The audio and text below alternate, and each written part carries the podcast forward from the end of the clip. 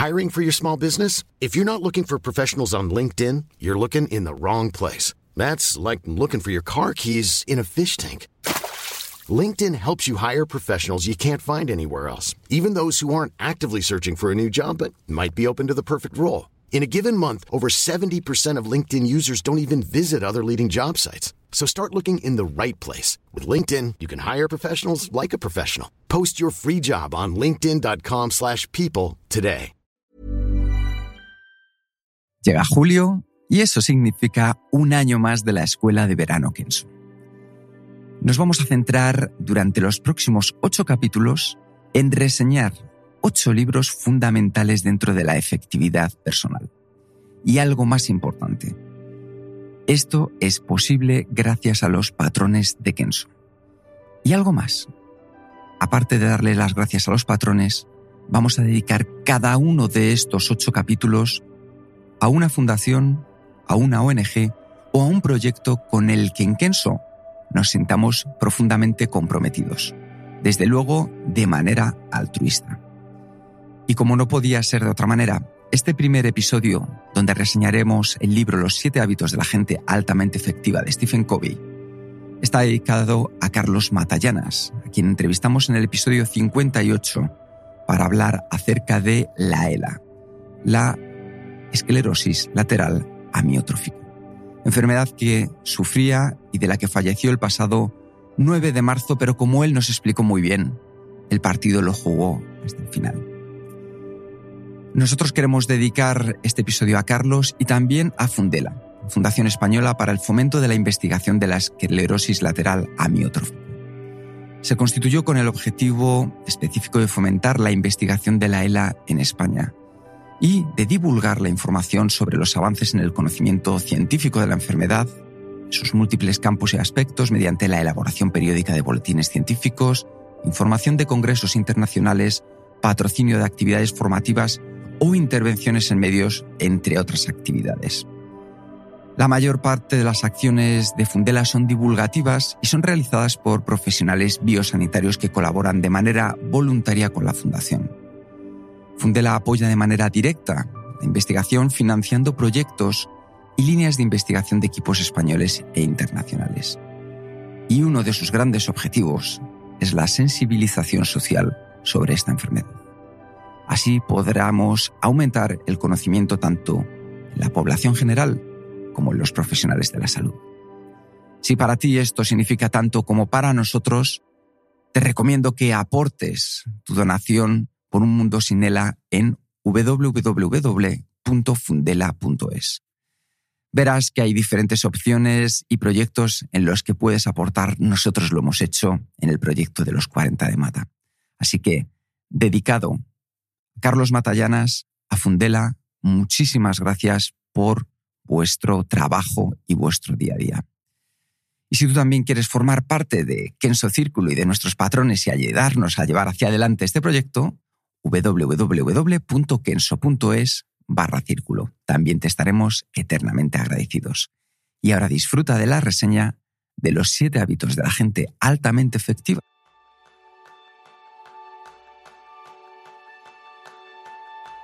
¿Te gustaría conocer cuáles son los hábitos de la gente altamente efectiva? Ese es el tema principal del programa de esta semana, donde hablaremos sobre la revolución ética en la vida cotidiana y en la empresa de la mano del famoso libro de Stephen Covey, Los siete hábitos de la gente altamente efectiva. Bienvenidos a un nuevo episodio de Kenso Círculo, el podcast donde descubrirás los libros para ser efectivo y vivir más feliz. Yo soy Río Sangers, maestro en pensar ganar, ganar y yo, Kiko Gonzalo, maestro en tener un para qué en todo lo que hago. Lo primero, os queremos dar la bienvenida y las gracias por estar aquí en esta nueva iniciativa de Kenso, Kenso Círculo, donde cada mes vamos a tratar en profundidad un libro que os pueda ayudar, que te pueda ayudar a dar esos pasos para ser más efectivo y feliz en tu día a día. Y hemos decidido yo creo que de manera unánime, ¿verdad, Jerún? Sí, sí. Que este iba a ser el primer libro, Los siete hábitos de la gente altamente efectiva. Jerún, ¿qué van a encontrar las personas que lean este libro en él? ¿Qué sabidurías vamos a poder sacar del mismo? Pues como ya dice el título, siete hábitos, siete aspectos. Y yo creo que, que la razón por qué hemos elegido este, este libro, porque yo creo que es un libro básico que explica un poco, no tanto en nivel táctica lo que tienes que hacer, pero sí que mucho en, el, en las valores que necesitas para ser efectivo. Y este es, este es un poco, por eso yo, yo, yo lo encuentro un libro básico que dice, bueno, pues estos son Mm, el habla de hábitos, yo creo que también son, son valores, son características que necesitas y, que puedes desarrollar para luego pasarlos a la práctica. Sí, de hecho a mí una de las cosas que más me gusta de este libro, y lo vamos a ver, es la importancia de centrarse en ti mismo, no en los demás, sino en la dependencia que hay en el paradigma de que si tú quieres cuidar a los demás, primero tienes que cuidarte a ti mismo. Y es una de las cosas que vamos a ver. Un poco para que conozcáis la estructura, ya que este va a ser el primer episodio que vamos a tratar, la idea de cada episodio que hagamos acerca de un libro es primero contaros qué podéis encontrar de valor en cada uno de los libros, entender un poco más el contexto en el que está escrito el libro, el autor, el año, y luego pasaremos a tratar en profundidad todo el contenido del mismo. Y después, una pequeña valoración por nuestra parte de qué pensamos, qué nota le ponemos de 0 a 5 estrellas y os diremos cuál es el siguiente libro con el que trabajaremos por si lo queréis ir leyendo de antemano y así sacarle todavía más partido. Así que, Jerún, ¿nos puedes poner un poco en contexto acerca de este libro? Sí, eh, es un libro viejo ya, viejo. Creo que la primera edición es del año 1989, si no me equivoco. Y es interesante porque, porque es un primer libro yo creo, al menos el primer libro sobre la productividad personal que, que pone a las personas al centro, que, que explica un poco la, la tema de, de, humanidad. ¿no? Hasta ahora había libros de, de productividad que siempre están hablando de, de calendarios, de tareas, de, de priorizar. Y el, este libro, lo que, lo que para mí lo hace diferente, y después también hablamos un poco, es, por un lado, este, este aspecto de, de más personal, y luego los, ejemplos, los ejemplos que utilizan, que, que, es curioso que también un tema de productividad que vemos como que hasta ahora ha sido muy, eh, o hasta este momento ha sido muy industrializado, que vienen de, de, fábricas y hemos llevado a las oficinas, esto sí, y, lo, que, más ha, impactado es, que el Stephen Covey utiliza muchos, muchos ejemplos de, su propia familia, de cómo explicar esto que, que, a veces yo creo que le lleva un poco hasta el, nivel extremo, ¿no? Pero, ¿no?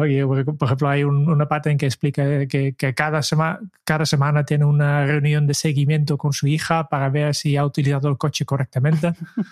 um, me parece, yo, yo, veo esto un poco, para mí me parece demasiado, pero sí que hay, hay mucho, lo lleva muy al, al, a la práctica. Si, si ahora, que, que este libro ya tiene más de 30 años, que si ahora lees este libro, tal vez hay muchas cosas que, que te suenan a algo, porque claro, estos conceptos han sido reescritos y, y, este libro ha sido mm, utilizado como inspiración para casi todos los libros que vienen seguidos, de, de que, han, que, han, sido escritos en los últimos 30 años. Pero en este momento este libro fue realmente revolucionario. Sí, por supuesto. Además, para que lo sepáis, hay versiones actualizadas de las ediciones de este mismo libro. De hecho, el propio hijo Sean Covey, de Stephen Covey, pues estuvo haciendo las actualizaciones con una introducción de Jim Collins, que probablemente uno de los libros que dentro de unos meses trataremos será uno muy bueno de, Jim Collins, pero hay diferentes actualizaciones y ediciones, con lo cual, como bien dice Jerún, es un libro que al paso de los años sigue siendo muy útil. A mí una de las cosas que me parecía clave y esencial es algo que decía Jerún y es la importancia de centrarse en las personas, en ti. De hecho, hay una frase en el libro que dice, dice hasta que no nos demos cuenta y nos veamos a nosotros mismos. Y cómo nos vemos a nosotros mismos y cómo vemos a los otros y no lo tengamos en cuenta, no seremos capaces de entender cómo los demás ven y se sienten respecto al mundo. Entonces eso es muy importante, que es conocerse a uno mismo y también conocer a los demás para entender que a lo mejor la posición o la forma que tienen de ver su mundo pueda ser distinta. Y desde ahí entender cuáles son nuestros lugares de confluencia donde podemos interactuar con esta persona. Entonces, importantísimo para mí, eso ya es una de las claves. Saber conocerte a ti mismo y descubrir también cómo es el otro para adaptarte. Así que bueno, yo creo que podemos empezar con, con el libro. con este clásico, como decía el Wall Street Journal, que es un clásico del siglo XX. Así que vamos a disfrutar de este clásico. Y, lo vamos a hacer hábito por hábito, eh, igual que, Stephen Covey recomienda, ¿no? Porque los hábitos no son set hábitos aleatorios, son hábitos que, que, están pensados de hacer en secuencia. ¿no? Por tanto, no, no, es un libro, hay libros que, que puedes saltar y, y, hacerlo, pero en este caso no, porque hay que empezar con hábito 1 y a partir de entonces puedes crear hábito 2, etc. ¿no? Por tanto, nosotros vamos a seguir estrictamente el orden del libro y la primera parte que explica eh, es un capítulo que se llama Paradigmas y Principios. Y yo creo que el paradigma es un concepto que se ha hecho muy popular yo creo que justo a de este libro también, eh, que, los cambios de paradigma, que básicamente no es nada más que eh, un cambio de, cómo ves las reglas de juego. Y aquí explico la famosa historia de su hijo, que, que, que no le iba bien las cosas en colegio ¿no? y, ni, en el deporte. Stephen Covey y su mujer estaban intentando motivar a este hijo al máximo y, y apoyarlo y darle, dar, los, dar los recursos hasta que un día se han dado cuenta que eh, este es el cambio de paradigma, que, básicamente cada vez que dice que dicen, vale, pues si te esfuerzas y puedes llegarlo, al final el mensaje subconsciente que estaba dando su hijo es que tú no, tú no, tú no vales suficiente para nosotros. Tienes que mejorar todavía, ¿no? Y, y cuando, cuando, cuando dejaban de hacerlo, pues eh, casi, casi inmediato el, el hijo empezaba a mejorar porque tenía su autoestima. ¿no? Este es el ejemplo típico de cambio de paradigma. Este yo creo que es un tema que en, en coaching y en, en muchos, mucha literatura ha, ha, sido utilizado bastante en, en muchos aspectos. ¿no? Desde luego, a día de hoy, una de las cosas que para mí es interesante es que mucha gente piensa que eh, el determinismo es, el, es un paradigma. ¿Qué es el determinismo al final? Pues pensar que cómo vienes determinado de manera genética va a terminar determinando, nunca mejor dicho, cómo vas a responder o cómo vas a actuar, o que muchas veces lo que nos han educado nuestros padres, pues al final, claro, es que mucha responsabilidad está en ellos. Desde luego que sí, pero el cambio está en darle la vuelta. Es que para forjar un carácter fuerte, abandonemos ese determinismo y aceptemos el paradigma de la libertad, de la libertad de que nosotros también elegimos de manera democrática las cosas que hacemos. Es verdad que hay una parte que ya nos viene dada, pero hay otra que es mucha y, e importante y es una responsabilidad nuestra. Este nuevo paradigma de la libertad nos permite que veamos las cosas de una manera distinta, que podamos cambiar, que tengamos la oportunidad de cambiar. Y para cambiar, como bien decía Jerún, es muy importante las cosas que te dices, porque al final piensas lo que piensas, te dices lo que te dices y haces lo que haces. Si tú piensas que no vales, te terminarás diciendo que no vales y al final harás que no vales. Sin embargo, si tú dices, voy a hacer esto de una manera distinta y esta vez me va a salir bien, te lo dices, te lo crees, eso es importantísimo para tu parte también inconsciente. Y si lo haces de manera consistente, de una manera distinta, vas a conseguir crear un nuevo carácter, una nueva a un nuevo hábito. Entonces, en la forma en la que tú respondas a las circunstancias, va a ser la mejor manera en la que puedas afrontarlas. Así que, a partir de ahora, como idea clave, dejemos de buscar excusas y pasemos a buscar razones. En, este capítulo hay otra cosa más que no me recordaba, que, que yo, leí este libro hace muchos años y este de paradigma que me ha clavado y ahora releerlo, a veces son las cosas que pasan cuando relees un libro, ¿no? Que me fijo que hay, antes de, justo antes de esto, hablo de, de las dos mmm, teorías de productividad personal que, que, existían, ¿no? Y cómo ha ido cambiando, habla de, de, del estilo antigua, que estaba basado en el ético de carácter, en, en, en el ser, y después, con la revolución industrial, este se ha pasado al, a la ética de, ético de, de, personalidad, en el hacer. Es una productividad enfocada en síntomas, ¿no? La imagen, el comportamiento, las habilidades, la técnica, el pensamiento positivo está aquí. Y él dice, él dice bueno, este se ha puesto de modo, pero yo en este libro quiero volver al ser, no, no, no quiero enfocarme en, el hacer y, y, quiero enfocarme en el ser. Y justo esta es la razón porque las personas que yo he escuchado que no les gustaba este libro, que esperaba un, un libro, un manual de instrucciones de, de, de, exactamente qué hacer, ¿no? Pero este no es un libro que va de, de hacer, este es un libro que va de ser. Y, también es curioso que después de este libro, mm, la gente ha continuado enfocarse en, el hacer, ¿no? La, literatura de productividad todavía hoy en día está muy enfocada en, en el hacer y no tanto en el ser. De hecho, una de las cosas que así se titula esta introducción, que es paradigmas y principios, son los principios.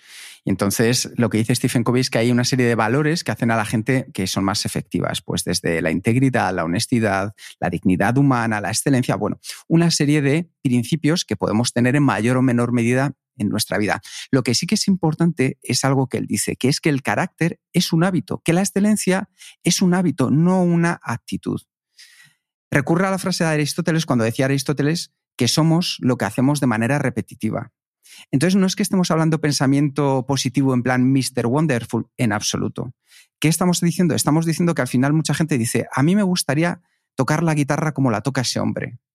Pues entonces lo que tienes que hacer es ponerte a tocar la guitarra una y otra vez, una y otra vez, un día tras otro. Al principio no sonará bien, luego podrás conseguir hacer un acorde, luego pondrás una cejilla y poco a poco conseguirás tocar esa canción que tú quieres.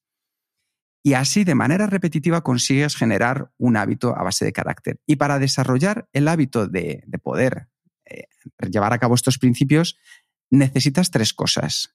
Lo que Stephen Covey llama el saber es entender qué quieres y por qué quieres hacerlo, desarrollar las habilidades, que es ser capaz de poder hacerlo, y el deseo. Y es que tú quieras y luches, por así decirlo, tengas esa voluntad de hacerlo. ¿Por qué? Porque con el ser, el desarrollar las habilidades y con el deseo puedes conseguir que cualquier situación que venga la puedas afrontar, tanto las buenas como las malas. Vas a tener una motivación tanto para cuando te lleguen obstáculos como para cuando las cosas lleguen y vayan muy bien. Así que por eso es tan importante tener en cuenta, por un lado, cómo desarrollar este carácter y tener en cuenta los paradigmas en los que vivimos. Como decíamos al principio, paradigmas y principios. Y la última cosa que destacar aquí es la famosa fórmula de, efectividad que, presenta el P dividido por CP, que quiere decir el P es la producción y la CP es la capacidad de producción. Eh, si divido P por CP tengo mi efectividad. Y la manera de explicarlo es el, famoso cuento del ganso con los huevos dorados, ¿no? que produce huevos, los huevos dorados y el día que el propietario para tener más, más huevos dorados que ver cómo funciona el ganso y mata al ganso para ver qué hay dentro, pues se encuentra que no hay nada y básicamente ha matado su capacidad de producción y entonces ha matado su efectividad. Pues vamos a ir ya directamente con el primer hábito. ¿Y cuál es el primer hábito? Ser proactivo. Y algo que tenéis que tener en cuenta desde ya antes de comenzar con ello es, y es que eres libre porque puedes determinar cómo respondes ante las circunstancias. Entonces, ¿Qué es proactividad? En la definición de Covey es mucho más que tomar la iniciativa. Es asumir las responsabilidades de manera propia. Es tomar las responsabilidades de hacer las cosas, hacer que las cosas sucedan. El estar altamente motivado, las personas que están altamente motivadas, reconocen que tienen esa responsabilidad.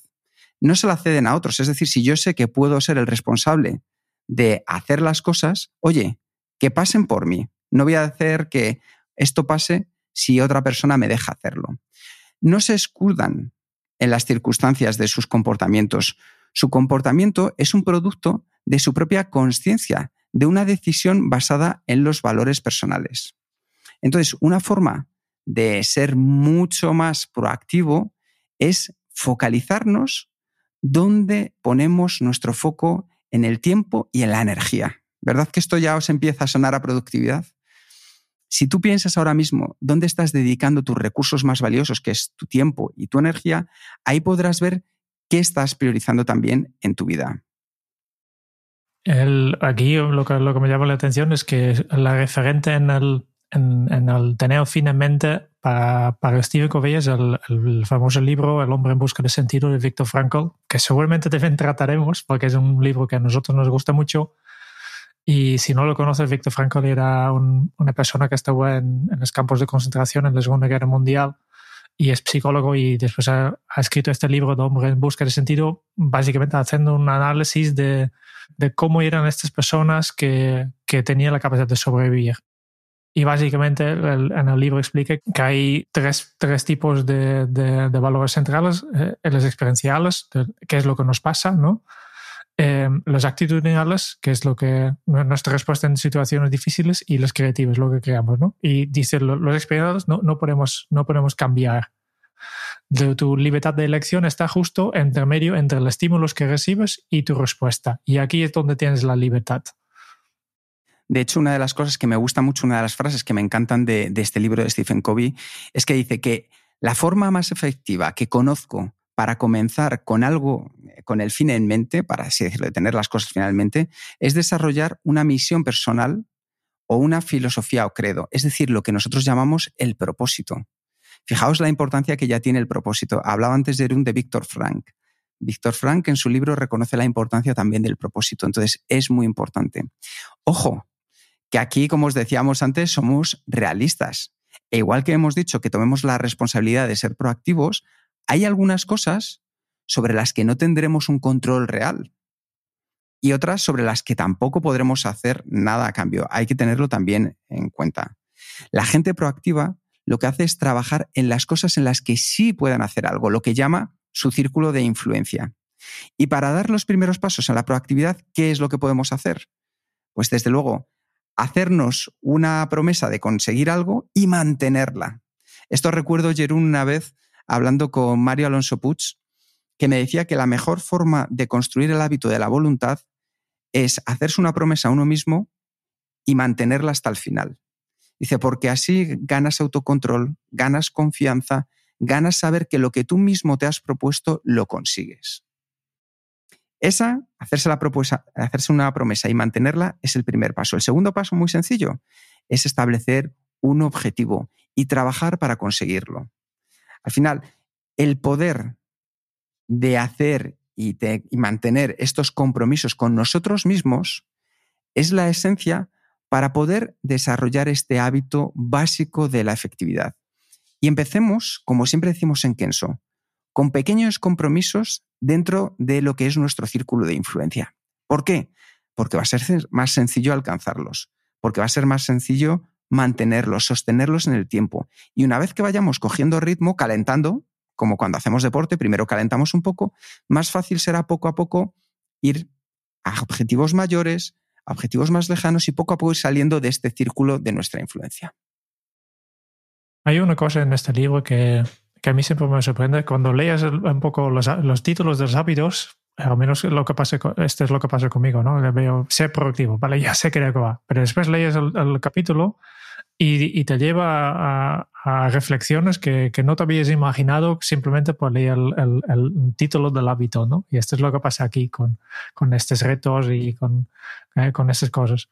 Has hablado ya de, los objetivos y este yo creo que ya nos lleva al, segundo hábito, ¿eh? que se llama mente Y aquí empieza con un ejercicio que personalmente no, no me gusta mucho, pero yo creo que hay, hay bastantes personas que lo han hecho y que lo han gustado. Simplemente imagínate que, te gustaría que explicaran sobre ti en tu funeral, ¿no? Yo, yo no, no, no, no me gusta pensar en mi funeral, eh, y soy más optimista, pero sí que es un, eh, una manera de, de, reflexionar sobre qué aportas en este mundo, ¿no? ¿Qué, qué es lo que, cómo quieres salir de este mundo? para mí es demasiado lejos y demasiado macabre, pero, pero sí que entiendo el, el valor, ¿no? Em, y, y, aquí Después pasa a explicarnos que, que todas las cosas que tú haces, todas las cosas que tú creas, has creado dos veces. Primera vez de forma mental y la segunda vez de forma física. El primero tienes que, que imaginártelo para después poder crearlo. Y en este hábito 2, el finalmente es justo en este, es la primera, crea, habla de la, de la primera creación, de creación mental. Y dice que, que a veces, pues, o muchas veces seguimos un guion ya escrito, ¿no? Por tanto, un, consejo muy útil que es de aquí es revise tus guiones.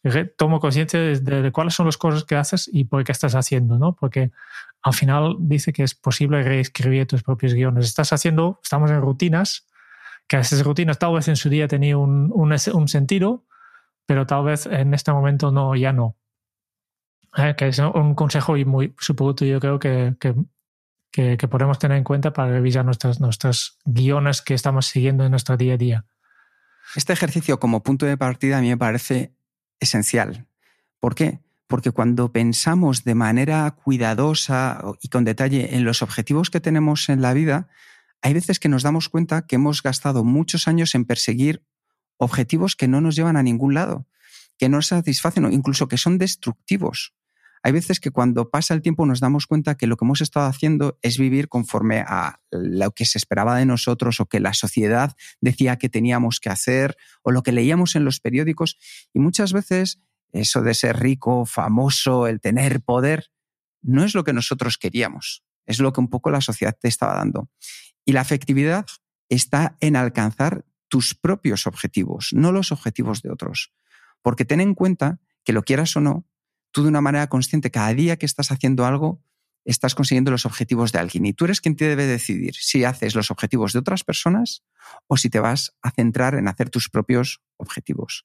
Por eso es tan importante lo que decía Stephen Covey, una de las cosas que podemos hacer es comenzar, por ejemplo, coleccionando, yo lo hago con la, con la aplicación de notas del teléfono, y es todas aquellas ideas, todas aquellas frases que te impacten, que resuenen en ti, que tú pienses, esto encaja conmigo. Ve guardándolas todas juntas. Tenlas en un lugar donde poco a poco puedas tener ese material que junto, una vez lo leas del tirón, puedas empezar a crear tu propósito, que es algo de lo que hablaremos de manera posterior.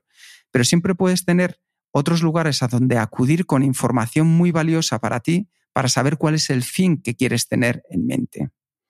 Entonces, una vez que tengas toda esa información de muchas frases, lo que puedes ir haciendo es dividirlas en diferentes áreas de tu vida y a partir de ahí convertirlas en objetivos.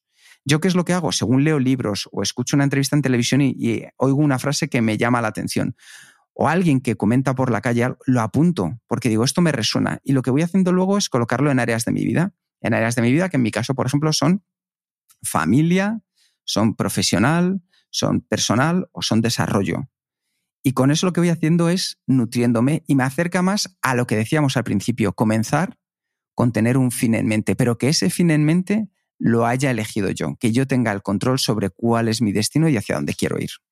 Eh, yo creo que este, curiosamente, es uno de los capítulos más, más concretas porque explica paso por paso cómo queda, por ejemplo, tu, tu misión personal, que no vamos a repetirlo aquí, pero es bastante, bastante práctico en este sentido, ¿no?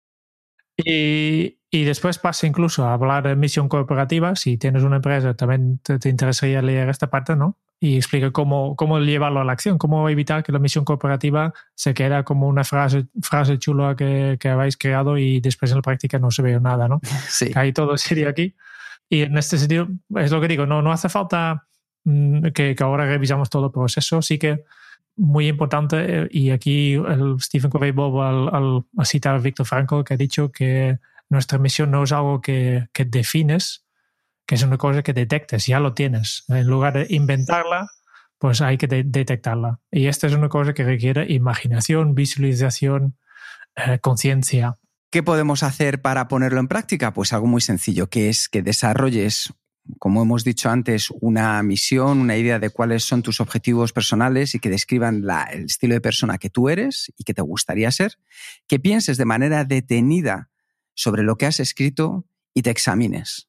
Que de verdad te veas como tú eres, es decir, que seas tú, por así decirlo, el único juez, para que sea más honesto.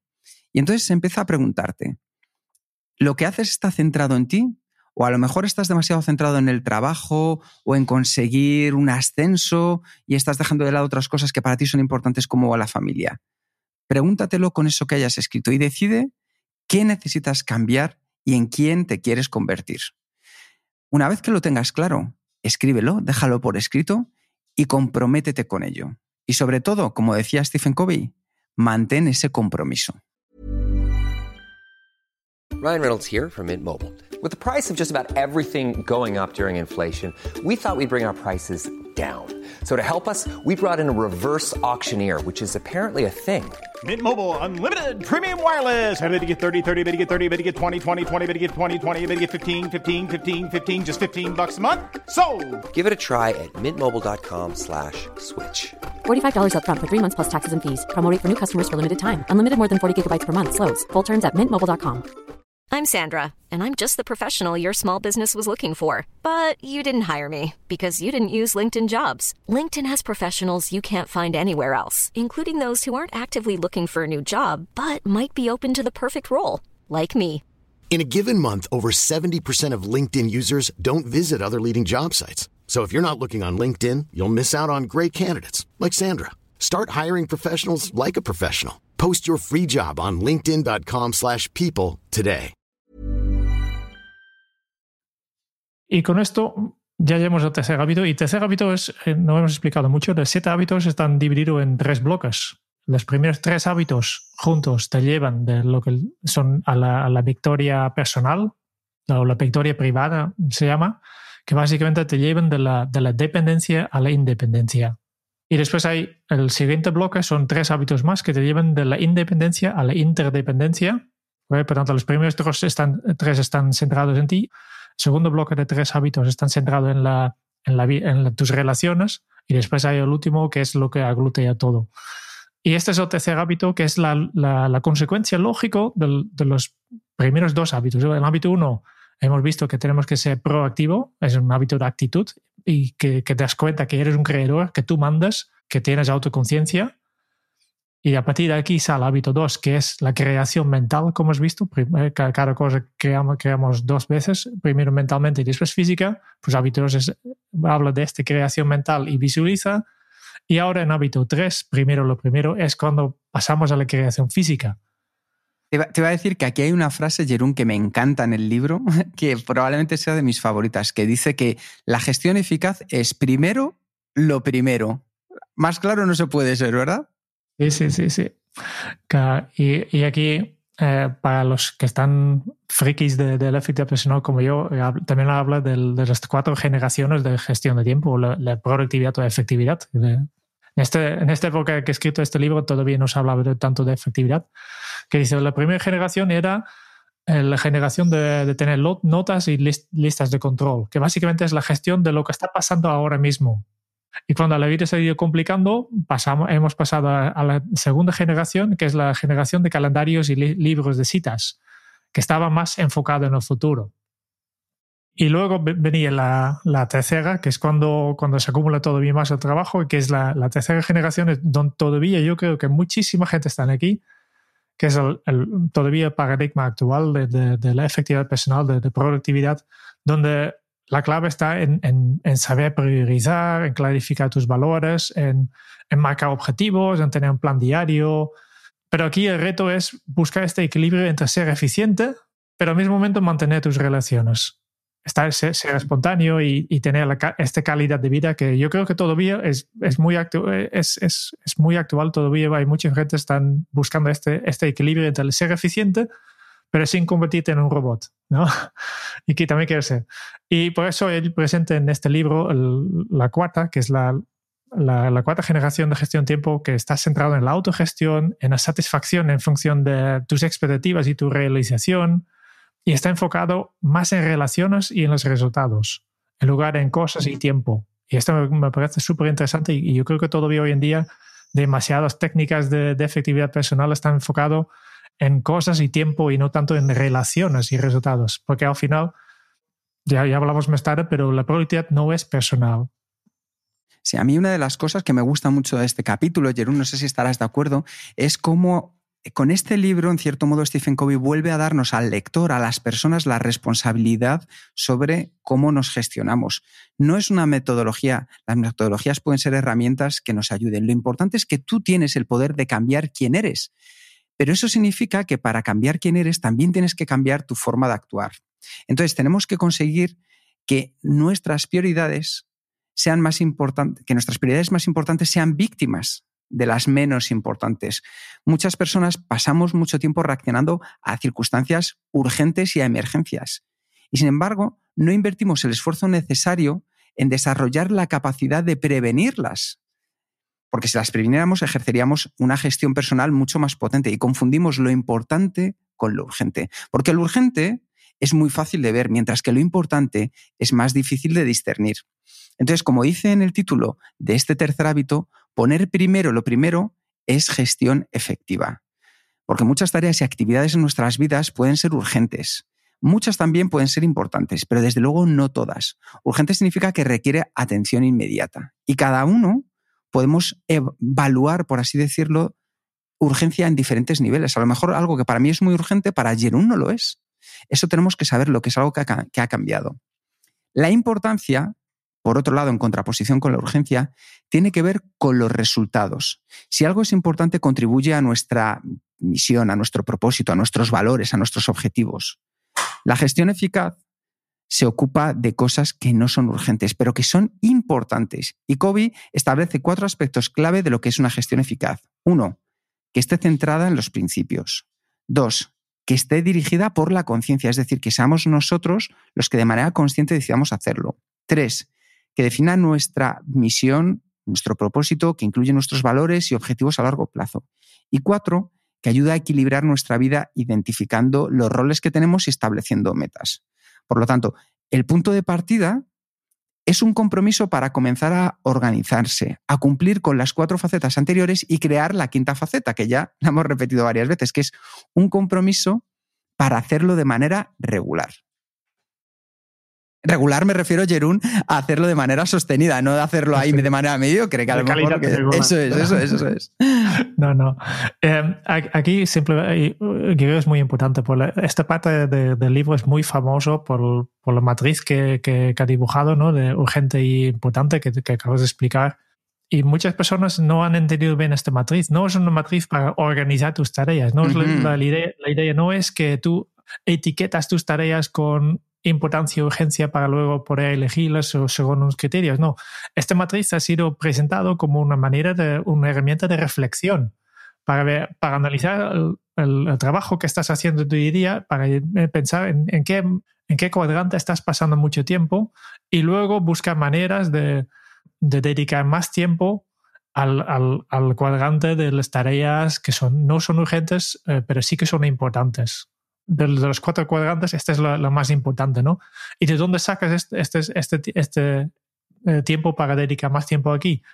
No del, del, del, primer cuadrante, que es lo urgente e importante, sino de las cosas que no son importantes, ¿no? Eh, hay dos cuadrantes más, lo urgente y no importante, y no urgente no importante. De aquí tienes que eliminar tareas de diferentes maneras, y esto implica que tenemos que decir que, que aprender a decir que no y tenemos que aprender a, aprender a delegar. Eso es porque la clave está en primero lo primero. Y para centrarnos en primero lo primero, uno de los hábitos básicos es asegurarnos que podemos pasar el tiempo necesario en las cosas que has decidido que para ti son importantes. ¿Qué tenemos que hacer para ello? Pues intentar reducir al máximo las cosas a las que eh, nos centramos en el día a día. Si queremos hacer multitarea y acaparar muchas cosas, al final lo que haremos será no centrarnos en las cosas importantes porque nos habremos mareado, habremos ido a otros lugares, habremos estado pasando de un lado a otro y cuando termine el día aquello que de verdad era importante no le habremos dedicado el tiempo justo. Así que en tu calendario intenta quitar todas aquellas reuniones que no aporten. Como decía muy bien Jerún, delega todo aquello que puedas delegar. Y ten en cuenta que hay un tiempo precioso y preciso que es el que tienes que dedicar cada día a avanzar en las cosas importantes. Y otro punto, Jerún, que me gustaría también que tratáramos brevemente, que tiene que ver con este tercer hábito, es balancear la atención que le damos a nuestros diferentes roles en la vida porque al final en nuestro día a día tenemos diferentes, por así decirlo, eh, personajes que jugamos. Podemos ser el hermano, el hijo, la pareja, el amigo, el compañero de trabajo.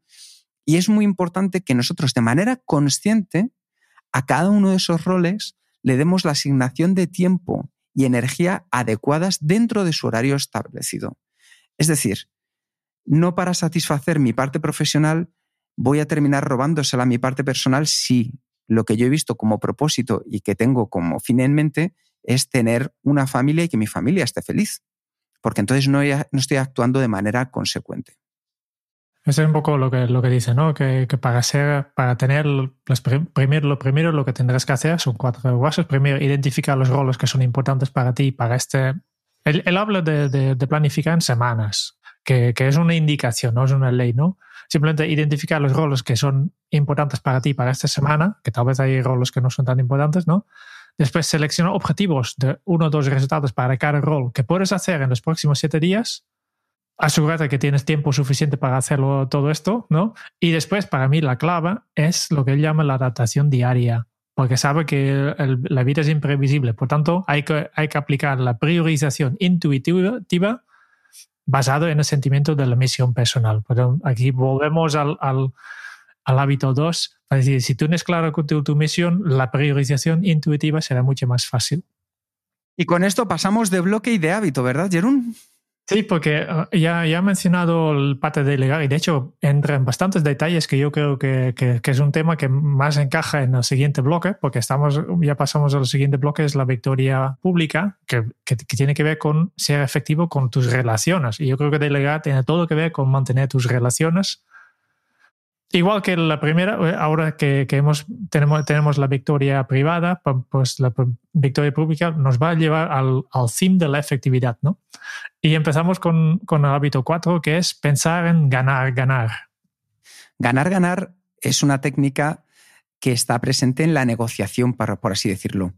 Pero en el caso de Covey, ¿Qué significa ganar, ganar? Voy a explicarlo primero en una técnica de negociación. Esto es cuando la gente, a los negociadores les enseñan todas las clases, ya sean negociadores desde secuestros hasta negociadores empresariales. Una de las cosas que les enseñan es que pueden haber diferentes escenarios. El escenario de ganar, ganar es en el que ambas partes salen ganando algo.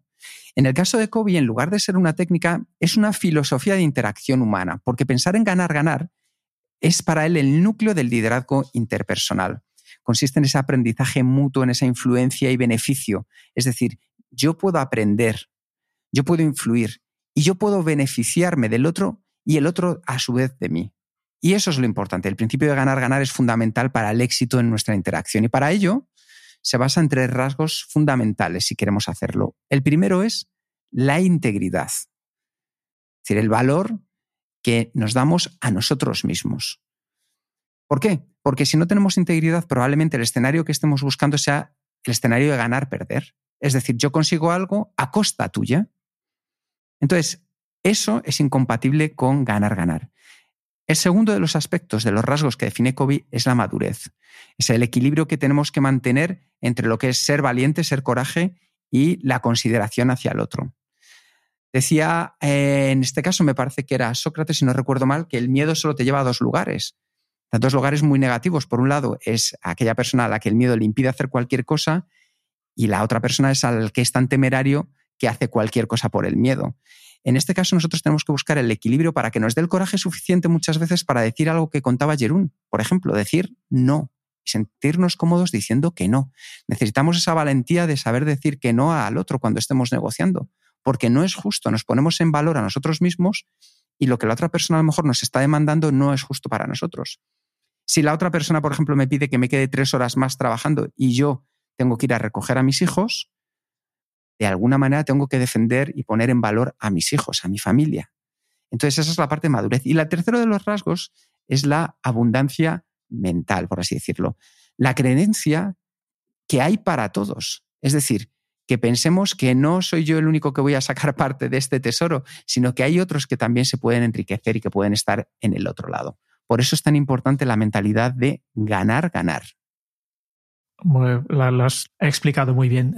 lo, que me ha gustado, por es eh, un ejemplo que, ponía el Steven en el libro, que, hablaba de una empresa que buscaba maximizar sus beneficios y por tanto estaba entrando en relación de ganar-perder con sus clientes. Pues la empresa gana, los clientes pierden, ¿no? Porque la idea era extraer lo máximo del dinero. Y el Stephen Covey estuvo hablando con esta empresa y explicándoles que mejor ganar, ganar, pero no ellos no veían el valor. Y entonces el Steven cambió la relación y, y, con tus proveedores que acepta, aceptas una relación perder-ganar. Tú, tú, te gustaría estar en, en, en esta situación de clientes y no, no. Eh, eh. y es en este momento que, que para esta empresa salía el clic y dice, así ah, es verdad, tengo que mantener, ¿no? yo, yo también soy cliente y, a mí me gustaría tener una relación ganar-ganar con, con, mis proveedores, pero, y por tanto yo también tengo que hacerlo con esto con, con mis clientes. Hay, hay un concepto súper interesante que he explicado justo antes de este capítulo, que es el concepto de la cuenta bancaria emocional, que es un poco la base de todo este, este bloque de tiempo de, la victoria pública. La cuenta bancaria emocional simplemente dice cuando tú es un, una, una, una, metáfora que, que, puedes hacer para expresar cuánto confianza has creado en una relación, ¿eh? cuánto, cuánta confianza tiene esta persona en, en, en, en, ti basando las cosas que tú haces. Y, y tú puedes hacer depósitos de, en tu cuenta bancaria emocional, por ejemplo, cuando intentas entender a la otra persona, cuando cuidas las pequeñas cosas, cuando mantienes tus compromisos, cuando clarificas exactamente cuáles son tus expectativas del, del otro, cuando muestras la integridad, eh, o, o cuando haces un retiro, que a veces hacemos retiros simplemente, por ejemplo, para, para órdenes, que ya vendrá después también, ¿no? En lugar de delegar y, y delegar, delegar responsabilidades, a veces damos instrucciones y este es una, un retiro de nuestra cuenta emocional, pues a veces es necesario, a veces lo hacemos, pero después podemos convertir esto en depósito si pedimos disculpas, eh, disculpas de forma sincera al esto. Es un concepto súper interesante, yo creo que que podemos tener en cuenta porque está un poco la base de, de estos tres hábitos, tu cuenta bancaria emocional. Y con ganar, ganar, estás asegurándote que, con, que en la relación tú estás haciendo depósitos en tu cuenta bancaria emocional. Parece una buenísima herramienta que podemos poner en práctica. Y antes de pasar al siguiente hábito, al quinto hábito, ¿qué próximos pasos también podemos dar para multiplicar a nuestros aliados? Pues lo primero que podemos hacer es identificar, por ejemplo, una relación en la que nos gustaría desarrollar este concepto, este acuerdo de ganar-ganar. Para ello lo que necesitamos es ponernos en el lugar de la otra persona, generar esa empatía y escribir cómo creemos que esa persona ve la solución. Una vez que lo hayas hecho, después enumera desde tu propia perspectiva qué resultados constituirían una victoria para ambos. Y pregúntate, ¿encaja? Después acércate a la otra persona y pregúntale qué piensa. Y mira a ver si ya eso es suficiente como para tener un compromiso inicial. Es decir, si desarrollas la empatía de entender qué es lo que está buscando la otra persona y también tienes en cuenta lo que estás buscando tú, es mucho más fácil que encuentres un punto donde confluyan los intereses y pueda haber un compromiso inicial. Porque desde ese compromiso inicial, no deja de ser el germen, la base, podrás seguir construyendo hacia otros lugares con esa persona. El, y para acabar, este, este, capítulo, hablo de cinco dimensiones, cinco cosas que tú necesitas para, para pensar en ganar. Primero es el, tu carácter. Y aquí, eh, ya, has explicado, integridad, madurez y mentalidad de abundancia. Después tienes tus relaciones y luego tus, tus acuerdos. Y estos tres están apoyados sobre sistemas de apoyo y este proceso que, que acabas de describir para realmente eh, llegar a un ganar-ganar. Pero primero necesitas tu carácter, tus relaciones, acuerdos con esta persona y, sistemas de apoyo. Pasamos al, quinto hábito, buscar, entender y después ser entendido. Y aquí hay dos listas de, de, niveles que, que, me han gustado. Primero, las, cuatro niveles de escucha, o en realidad son cinco. Explicaba un poco de, cómo podemos escuchar en, una conversación, en una relación, ¿no? El, nivel, el primer nivel o el nivel cero como a mí me gustaría llamar, es no escuchar, ¿no? ignorar a la persona, que quede claro. Después subimos un poco y podemos estar fingiendo escuchar, que, que, que estar pasa mucho en, en. De, eh, yo he visto, es una imagen bastante típico hoy en día que estás en, en, una cena y ves la gente con un móvil, ¿no? Que sí, tal vez están un poco escuchando, están entre fingir escuchar, porque de vez, de vez en cuando se levantan la cabeza, pero obviamente no están escuchando, o tal vez ya están en nivel 2, que es la escucha selectiva, escucho las, algunas partes y con el resto ya, ya no me interesa, ¿no? Luego vamos al, al, al, nivel de escucha ya, ya, es habitual, el nivel 3, que es la escucha atenta, que, que en este, este, nivel estás enfocado en, en, las palabras. Y finalmente el último nivel, el nivel que el mayor nivel, es la escucha empática, que realmente no solo nos enfocamos en, en las palabras, pero realmente estamos intentando de entender qué es lo que, lo que la otra persona quiere, quiere, quiere comunicarnos. Y, y, después, cómo hacerlo también eh, aquí para, para, este escucha empático, hay otra lista cuatro, cuatro, de cuatro pasos que, o cuatro niveles de cómo podemos llegar aquí. El primero es imitar el contenido, simplemente repitiendo palabras. que este es lo menos efectivo. ¿eh? Tú puedes, por ejemplo, es una herramienta que muchas personas utilizan cuando todavía estás pensando en, eh, en, una respuesta, por ejemplo, lo que puedes hacer es simplemente repetir la, la, pregunta. Y este no solo te da tiempo para pensar la respuesta, pero también genera un poco de, de conexión, ¿no? Un poco más, nivel 2, es reformular el contenido. Por tanto, ya en lugar de repetir literalmente las palabras, utilizas tus propias palabras y aquí apliques la lógica. Este te puede ayudar un poco para, para confirmar que realmente has entendido lo que, están, eh, lo que te están explicando. En nivel 3 ya, en lugar de, enfocarnos en, el contenido, reformular el contenido, reflejamos el sentimiento, nos, basamos más en, en, las emociones detrás de las palabras, ¿no? enfocamos en la comunicación. Y finalmente el último nivel, que es lo mejor, es básicamente la combinación de la fase 2 y 3. Y para último, aquí el Stephen Covey comenta, de, esta es la, parte de entender, el, hábito se, se, llama busca entender y después ser entendido. Y simplemente dice, vale, pues para ser entendido tienes que aplicar el proceso al revés, ¿no? Presenta tu punto de vista de manera que la otra persona puede revisarlo dentro de su propio contexto y situación. Aquí es muy importante algo que es esencial y es que todo esto lo está diciendo Stephen para poder conseguir el punto anterior, que es el de ganar-ganar. Si queremos conseguir una situación de ganar-ganar y desarrollar esas relaciones, necesitamos averiguar de manera genuina qué es lo que busca la otra parte, qué quiere, qué significa ganar para ellos y no asumir, ir quitándonos las creencias. ¿Por qué? Porque muchas veces nosotros vamos ya con nuestras propias ideas en mente de lo que busca el otro y nos está nublando la situación para entender qué es lo que nos está diciendo. Cuando conseguimos llegar a este nivel de escucha empática genuino, somos capaces de entender la perspectiva de la otra persona.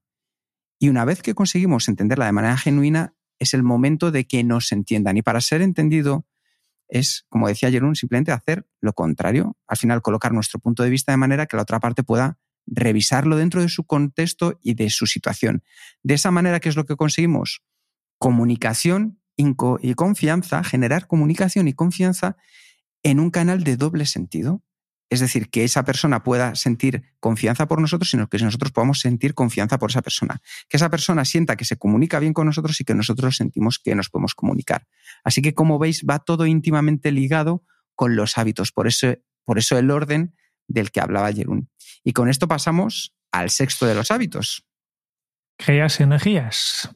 El último, el theme de la efectividad. Aquí ya llevamos al. No es el último hábito, pero sí que es el punto más alto, ¿no? Según esta teoría de Stephen Covey, la, efectividad está aquí, en sinergias, ¿no? La efectividad no es personal, la efectividad es, eh, un, es está en las personas, en, las, tus relaciones.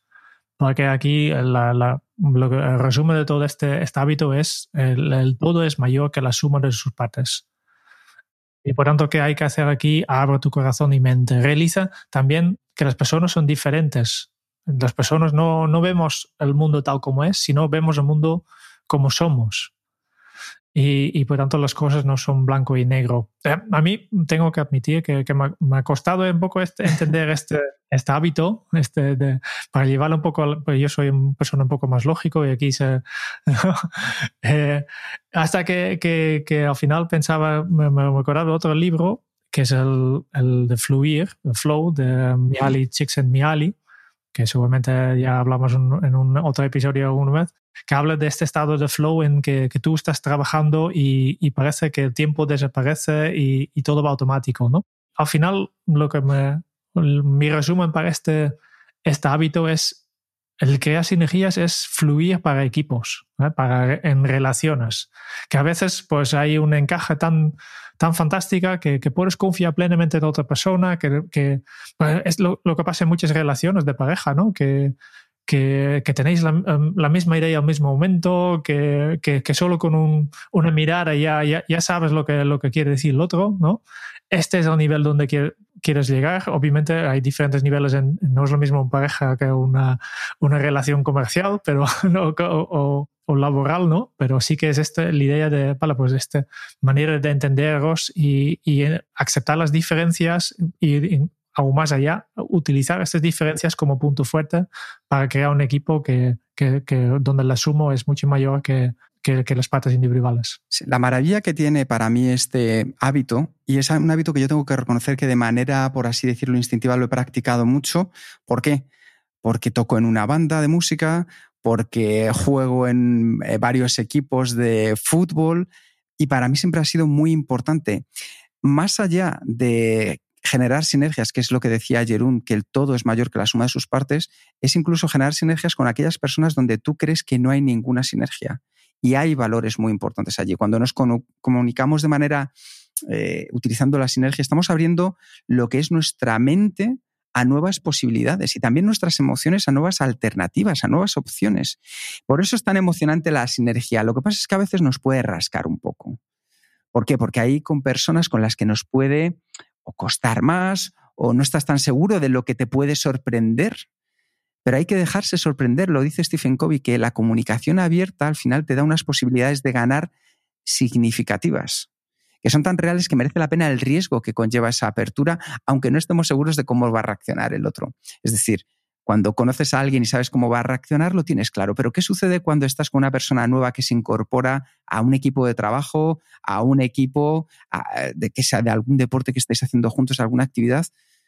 Oye, siempre hay ese resquemor a ver qué pasa. Pues hay que valorar esas diferencias tanto a nivel mental, emocional o psicológica entre las personas, porque esa es la esencia de la sinergia. La clave para valorar esas diferencias es darnos cuenta de que todas las personas ven el mundo no como es, sino como son. Y ahí está la riqueza, en poder disfrutar como cuando leemos un libro y nos ponemos en los pies de la historia desde un pirata hasta de Napoleón, hasta ir a las épocas prehistóricas. Igual que con un libro no tenemos miedo en meternos en esos personajes y lo disfrutamos y lo vivimos, aquí también lo podemos hacer. Y necesitamos valorar esas diferencias en nuestras percepciones, para valorarnos de manera mutua y creer que existe la posibilidad de que entre ambos podamos tener razón. ¿Cuántas veces os ha pasado que estabais discutiendo de un tema y al final estabais hablando los dos exactamente de la misma cosa, o los tres, o los cuatro, o los cinco? Porque la vida no es binaria, casi siempre hay terceras alternativas. Cuando veamos solo dos alternativas, la nuestra y la incorrecta, debemos de buscar una tercera alternativa que sea sinérgica, si trabajamos con una filosofía a ganar, ganar y buscamos comprender, vamos a poder encontrar una solución que sea mejor para todos los interesados.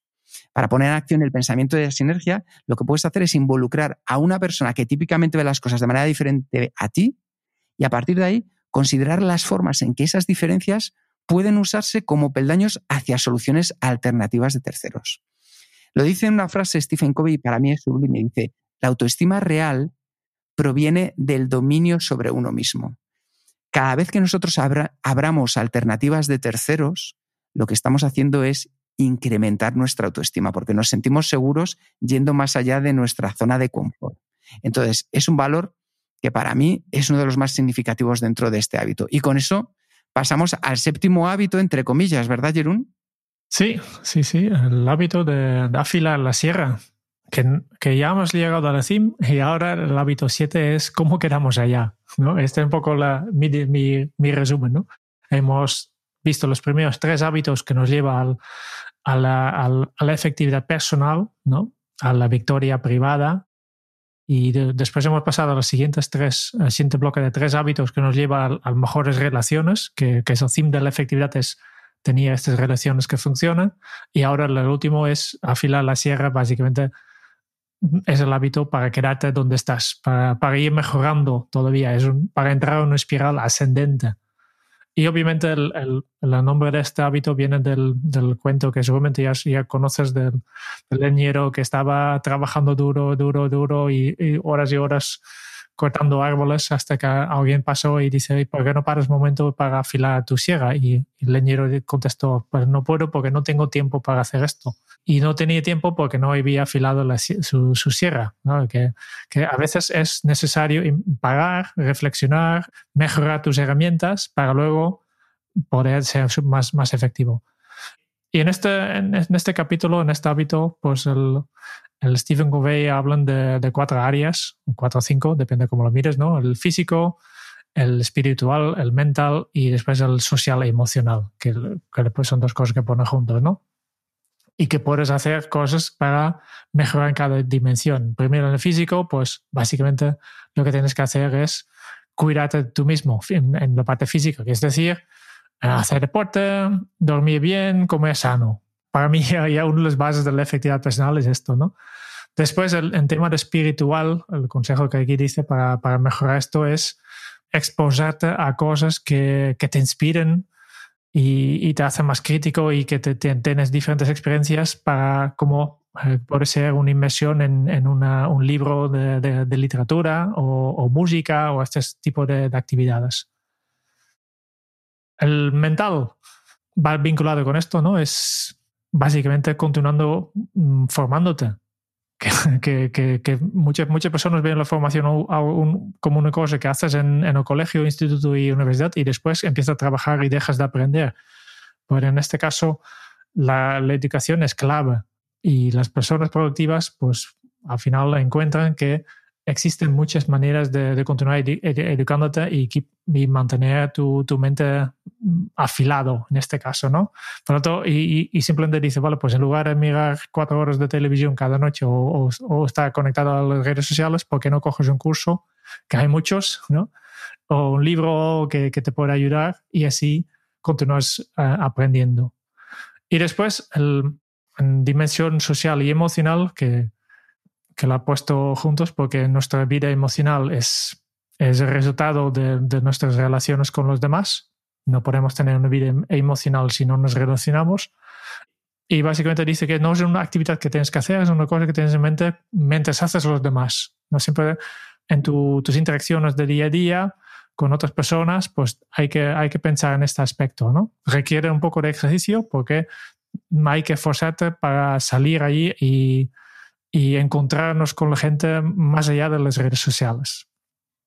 Pues yo creo, Jerún, que con esto llegamos al final con un mensaje claro, que es que tomemos el tiempo necesario para afilar nuestras herramientas, las herramientas más valiosas que podemos tener, que somos nosotros mismos. Y hablamos de nuestro cuerpo, nuestra alma, nuestra mente y nuestra nuestro corazón. Y llegamos al final donde, bueno, vamos a hacer ya una pequeña valoración del libro a nivel mucho más personal.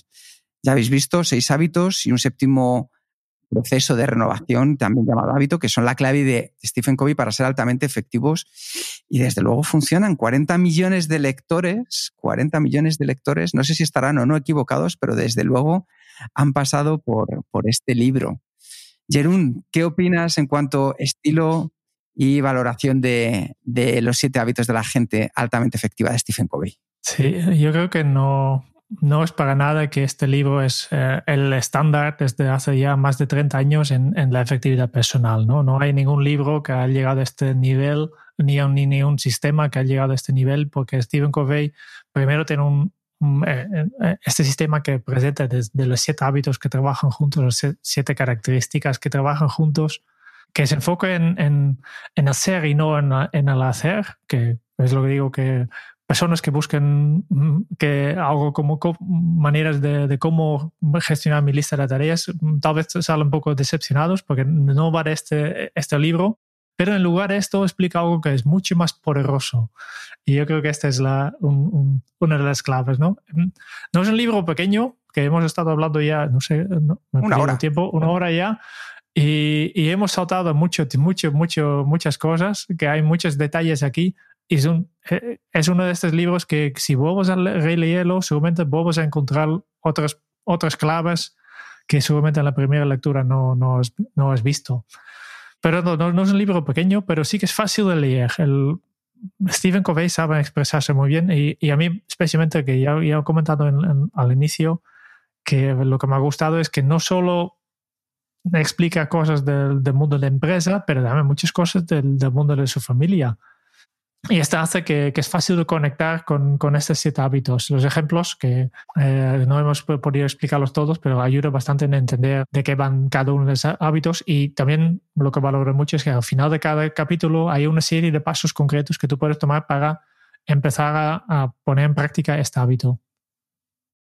Por tanto, me gusta el estilo. Valoración, yo en, en eh, una escala de 0 a 5, ¿no? 5 estrellas, yo pondría 4,5. Muy bien. Pues voy a empezar por el final y yo también estoy contigo, Jerún. Yo le doy cuatro estrellas y media. ¿Por qué le doy cuatro estrellas y media? Porque es un libro que ha envejecido bien, es decir, ha pasado más de 30 años desde su publicación y sigue siendo un libro actual. Un libro que aquellas personas que estéis buscando cómo iniciaros en la productividad, más allá del método, vais a encontrar una respuesta y una, un nivel muy práctico de llevarlo a cabo. Vais a comprender muchas cosas de por qué hacemos lo que hacemos, que para mí eso es clave, de la importancia del propósito. Muchas veces lo que buscamos es la cura a la consecuencia de las cosas, pero lo que no buscamos es la cura a la causa. Yo aquí encuentro más la causa. ¿Os gustará? Porque es un libro, está escrito a nivel personal, cercano, con referencias, como muy bien decía Jerún, eh, muy familiares en cualquier sentido, es ameno y sobre todo es tremendamente práctico desde el minuto uno. Y eso es maravilloso. ¿Te gustará un poco menos? Si eres una persona muy racional, que ya tienes claro tu propósito y que lo que vas buscando es dar el siguiente nivel. Como punto de partida, fenomenal. Entonces, yo, igual que tú, Jerún, una valoración de cuatro y medio.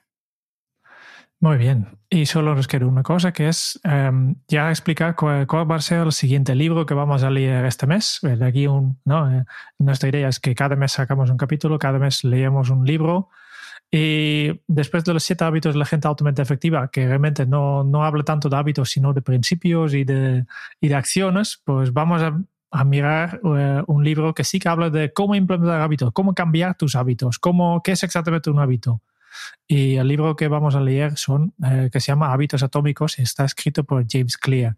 Por tanto, si te gustaría leer con nosotros, pues coge este libro, ya dejamos el enlace ya en las notas del programa. Eh, está también en, en eh, puedes leerlo en, en, digital, en papel, en, en audiobook, está en, Storytel. Y, y, pues tal como tú quieras y nos vemos en un mes y hablamos de, de, hábitos atómicos de James Clear. Y recordad que tenéis a vuestra disposición también el mapa mental, los recursos para que podáis seguir de una manera mucho más directa el libro de los siete hábitos de la gente altamente efectiva. Muchas gracias por escuchar el podcast de Kenso. Si te ha gustado, te agradeceríamos que te suscribas al podcast, lo compartas en tus redes sociales o dejes tu reseña de cinco estrellas para ayudarnos a llegar a más oyentes. Y si quieres conocer más sobre Kenso y cómo podemos acompañarte a ti, a tu equipo o a tu organización en el camino hacia la efectividad personal, puedes visitar nuestra web kenso.es. Te esperamos la semana que viene en el próximo episodio del podcast de Kenso, donde Kike y Jerún buscarán más pistas sobre cómo ser efectivo para vivir más feliz. Y hasta entonces, Ahora es un buen momento para poner en práctica un nuevo hábito Kenso. Afila tu cuerpo, alma, mente y corazón. Hasta dentro de muy pronto. Chao.